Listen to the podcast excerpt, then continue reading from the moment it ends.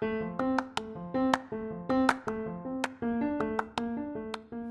家好，欢迎来到小胖妞频道。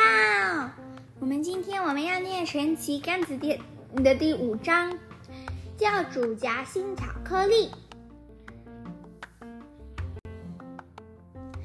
典型很沮丧，他今天又被店长骂了。典型是美发师，他的姑姑在化妆品业界很有影响力。所以，典型轻轻松松就进入美容美发专科学校就读。毕业之后，也凭着姑姑的推荐函，顺利进入一流的发廊工作。他在那里工作了好几年，仍然没有长进。他没有自己的客人，前辈整个整天数落他。比他晚进发廊的后辈也对着他很不耐烦，至今还在做洗头、打扫的工作。不过这一切全都是典型的错，他完全不听客人的要求，也无视前辈的忠告和教导，当然不可能有长进。而且他很容易闹脾气，喜欢在后辈面前当老大。所以大家都不喜欢他，只不过他自己并没有意识到这件事，一直觉得自己无法升迁，别人也不喜欢他的，都是别人的过错。最近，典型总是感到心浮气躁。他已经二十八岁了，专科学校的其他同学，有的已经当上店长，有的自己开了店。做的有声有色，自己还在访廊当学徒，这也未免太不公平了。因为太心烦了，今天他在为客人洗头发时，双手忍不住用力，不小心抓到客人的一把头发，结果被店长骂了一顿。但典型没有反省，他反而痛恨客人，也对店长恨之入骨。只不过洗个头，有什么好啰里啰嗦的？王八蛋，不知道我是谁吗？竟然叫我帮客人洗头，也太搞不清楚状况了。他越想越生气，忍不住冲出店外。他在外面晃了一个多小时，仍然不想回去店里，正打算去咖啡店打发时间。只不过他身上带的钱不够，口袋里只有零钱，只能买。罐头汁，忍耐一下，自己真是太穷了。典型觉得很可悲，怎么会这么落魄？落魄。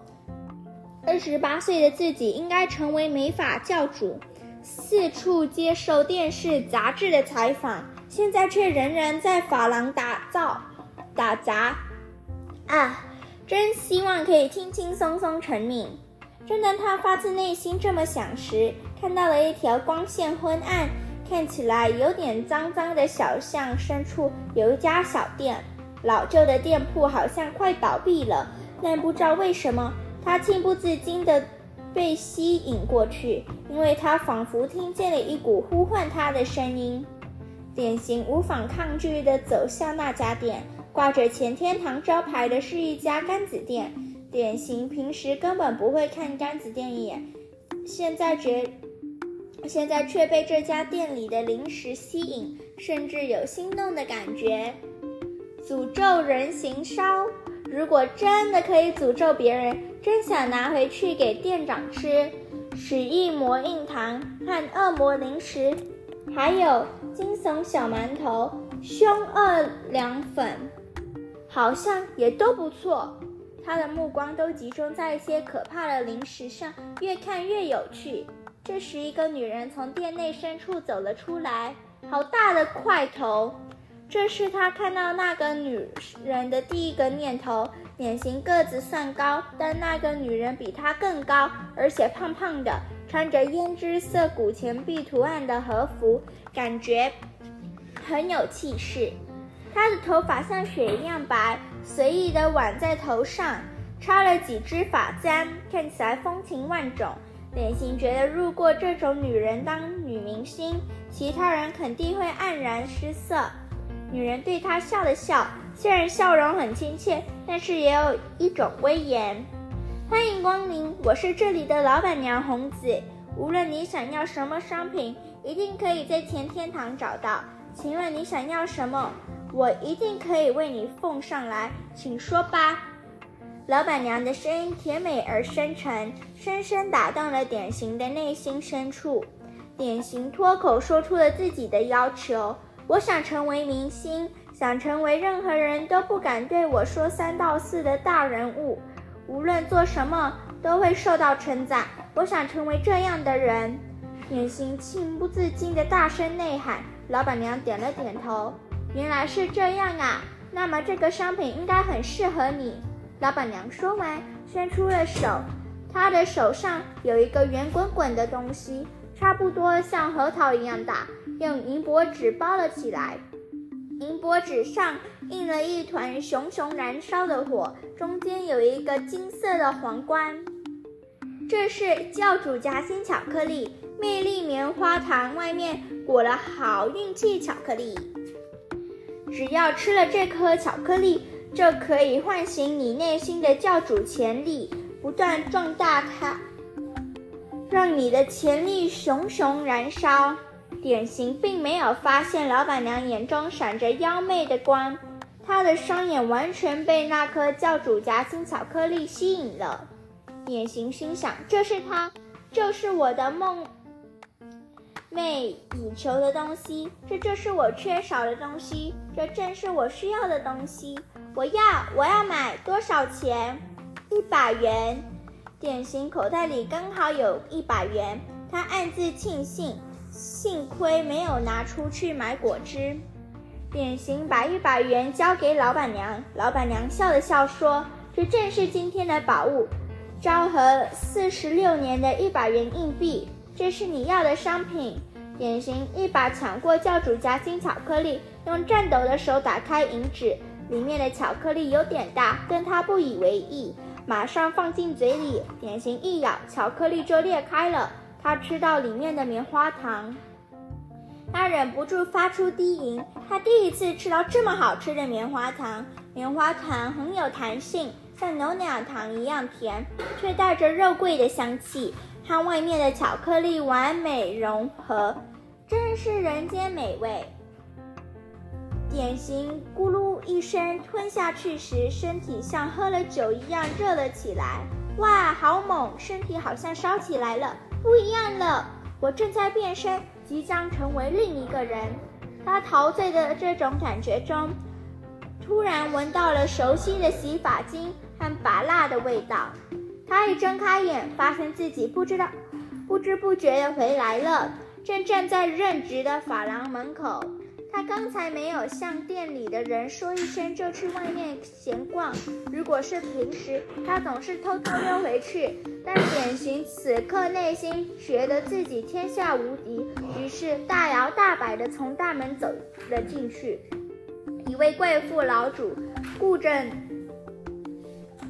一位贵妇老主顾正在柜台前，柜台的年轻女性工作人员向她深深鞠躬。是见太太，欢迎光临。我今天没有预约，没问题吗？当然没有问题，但今天佐佐木刚好不在。哎呀，佐佐木先生不在啊，那我改天再来。其实我只要稍微修一下头发就好。贵妇边说话。便看着典型，眼神立刻变了。他露出看到偶像般热情又陶醉的眼神，说：“不，我改变主意了，可不可以找那个弟弟帮我剪？啊，你要找典型吗？”工作人员非常清楚典型的技术，他慌张地看着典型，但随后也跟着露出了迷恋的眼神。典型得意极了，没想到教主夹心巧克力这么快就发挥了作用。他不屑地耸了耸肩，说：“指明我吗？可以呀，这边请。”他请贵妇坐在空位上。请问你今天想剪什么造型呢？嗯，就剪你推荐的发型。没错，你觉得怎么剪比较好看，就帮我剪吗？没问题。那先为你洗头。典型开始为贵妇洗头。他故意把热水的温度调得比较高。洗的时候也很粗鲁，但贵妇完全没有半句怨言。洗好头，终于开始剪头发。她最近根本没什么机会拿剪刀，拿在手上很不顺手。算了，这也是没办法的事。典型为贵妇稍微修了发梢，剪完了发型，和修剪其实没有，和修剪前时其实没有什么差别。但是贵妇却双眼发亮地看着镜子。哇，好漂亮的发型，太棒了！我第一次剪得这么满意，下次也要拜托您。要怎么称呼您呢？我姓北岛。原来是北岛先生，那我下次要指明你帮我剪头发，到时候再拜托喽。贵妇充满感激地说。不光是贵妇，其他客人看了贵妇的发型，也都议论起来，纷纷指着典型，要他也为自己剪头发。对美发师来说，自己的客人指明其他美发师是一种屈辱，但就连那些美发师竟也都露出了陶醉的眼神看着典型。接下来是哪一位？当典型这么问时，一群人扛着摄影机走进店里，看起来像是记者的年轻女生喘着气问：“不好意思，我是日常独家特辑节目的主持人金子，我刚才在那里遇到了一位。”发型非常出色的太太，听说是这家店的美发师为她剪了那个有品味的发型。所有人都看着典型，典型挺着胸膛说：“那个人就是我。”从那天起，典型的每一天都是出现戏剧性的变化。客人纷纷上门找他，无论为客人剪什么样的发型，他们都赞不绝口。即使为客人理的光头，或是染了很夸张的颜色，客人都双眼发亮地说：“真是太出色了。”典型在一个星期后成为店长，但区区店长已经无法满足店典型了。于是他辞职，自己开了店。一开始因为缺乏缺乏资金，他只好在自己的公寓做生意。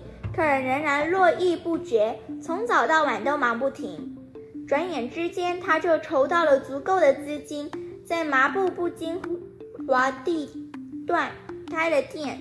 在店里，对超过二十名美发师颐指气使，工作顿时变成了既轻松又愉快。客人上门时，他都先请手下的美发师处理。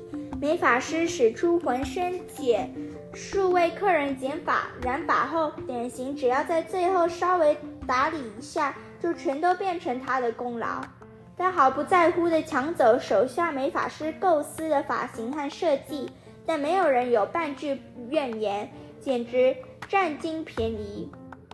点心整天笑得合不拢嘴，几乎每天都接受电视和杂志的采访。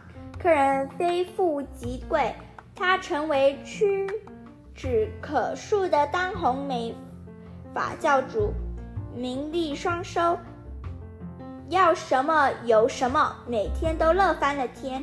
只要教主夹心巧克力的效果持续，无论做什么都没关系，简直天下无敌。但是教主夹心巧克力的效果到底能够持续多久？典型一想到这个问题，心里十分惊慌。如果巧克力的效果消失了，典型就会失去现在一切，他无法靠自己的手艺。维持目前的名声，无论如何都一定要再次买到教主夹心巧克力才行。典型派手下去找那家柑子店，但即使踏破了铁鞋，也找不到那家名叫钱天堂的柑子店。怎么会有这种荒唐的事？那家店一定在某个地方，但为什么找不到？明明有那家店，却迟迟找不到。这件事让典型福气服气躁。为了发泄那些内心的郁闷，他为知名女明星剪了一个参差不齐的庞磕头，又为位高权重的正直人误染了一头粉红色的头发。当然，客人还是喜出望外。全都是傻瓜！典型心想。这时，有一个新的客人走进店里，不好意思，本店采取预约制，临时来客人。典型听到工作人员婉拒的声音，到底是哪个乡巴佬竟然不知道这家店采预约制？典型看向客人，心脏差点差一点停止跳动。庞大的身躯，一头雪白的头发，以及脸上从容的笑容，她是钱天堂的老板娘。典型推开其他人，冲了过去。笨蛋，你给我闪开点！不好意思，本店的工作人员太失礼了。欢迎光临，请进，请进。典型搓着手，打算请钱天堂的老板娘去他的办公室，而其他客人纷纷露出。嫉妒的眼神看着老板娘，那个女人到底是谁？竟然可以让堂堂的北岛典型这么毕恭毕敬？但是前天堂的老板娘完全不在意这些视线，她轻轻推开典型的手，用唱歌般的声音说：“不，我不是来剪头发的。这里是不是有一个叫做美玲的女生？我想找她。你来找美玲？美玲是本店里一位美发师。”虽然还很年轻，但品味出众，也很努力。每天第一个来店里，最后一个下班，努力经济技艺，以后一定可能够闯出自己的一片天空。所以点心一直不喜欢美玲。前天堂的老板娘找美玲到底有什么事？前天堂的老点心因为不安而紧张不已。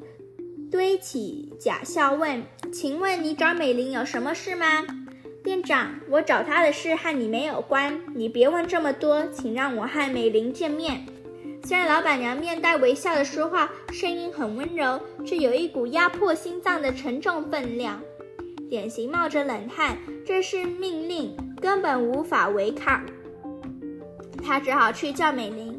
正在打扫的美玲立刻赶来。看到老板娘露出困惑的表情，但老板娘见到她后开了心的笑了起来。啊，原来你就是美玲小姐，我是红子，很高兴认识你。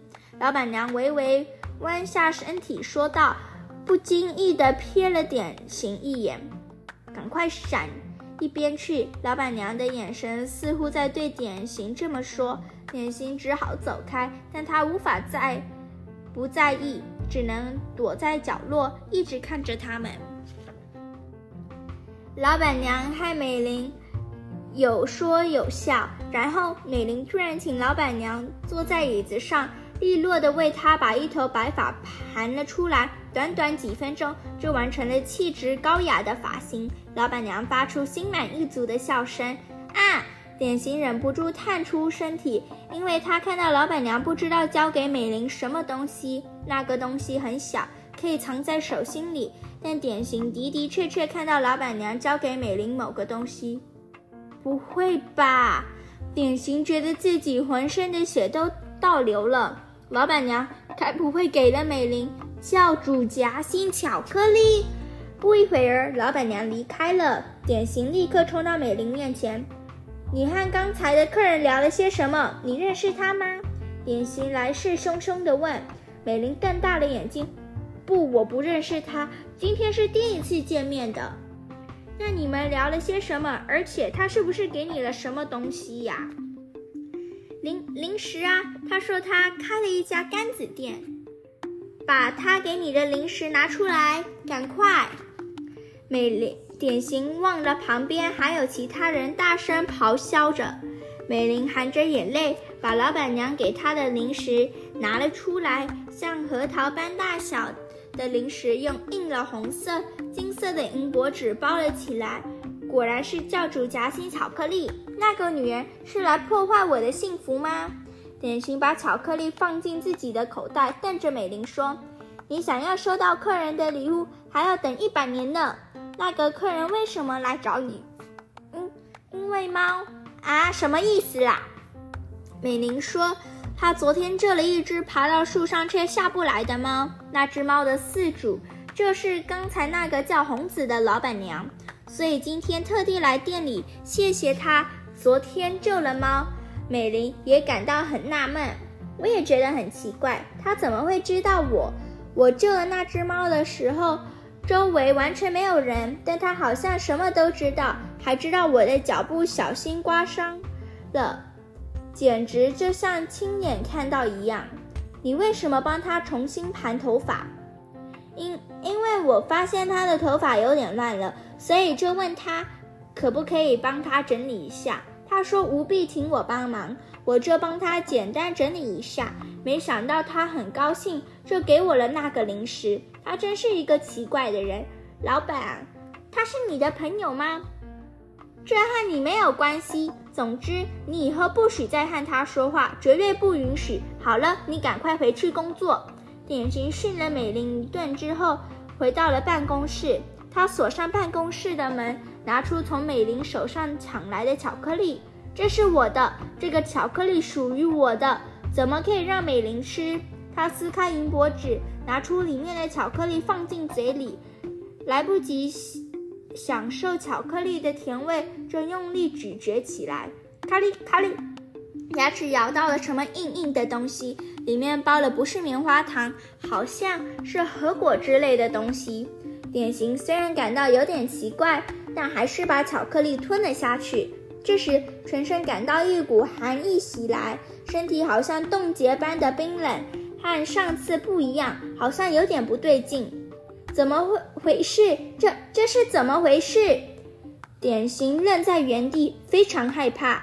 这时才看到刚才丢到旁边的银箔纸，背面写了一些字。他摊开银箔纸，抚平后面，看到了内容。实力夹心巧克力，有时候无论怎么努力都无法得到回报。实力夹心巧克力就是为你准备的，只要吃下这颗巧克力，就会获得符合你的努力和实力的评价。当你觉得自己已经尽了百分之百的努力时，请吃下这颗巧克力，效果立刻显现。典型脸色发白，自己太性急了，这不是教主巧。夹心巧克力，而是完全相反效果的巧克力，是获得符合你努力和实力评价的实力夹心巧克力。实力、努力、点心完全没有这些东西，呃，所以惨了。这时店里传出了吵杂声，我这种发型竟然要花好几万元，这是在抢钱吗？这头粉红色头发害我在国会沦为笑柄，让我大出洋相。叫北岛先生出来面对。北岛在哪里？外面传出来怒骂声。典型抱着头，实力夹心巧克力的效果已经显现，任何力量都无法阻挡，自己将失去一切。之前随心所欲，把别人的功劳占为自己的。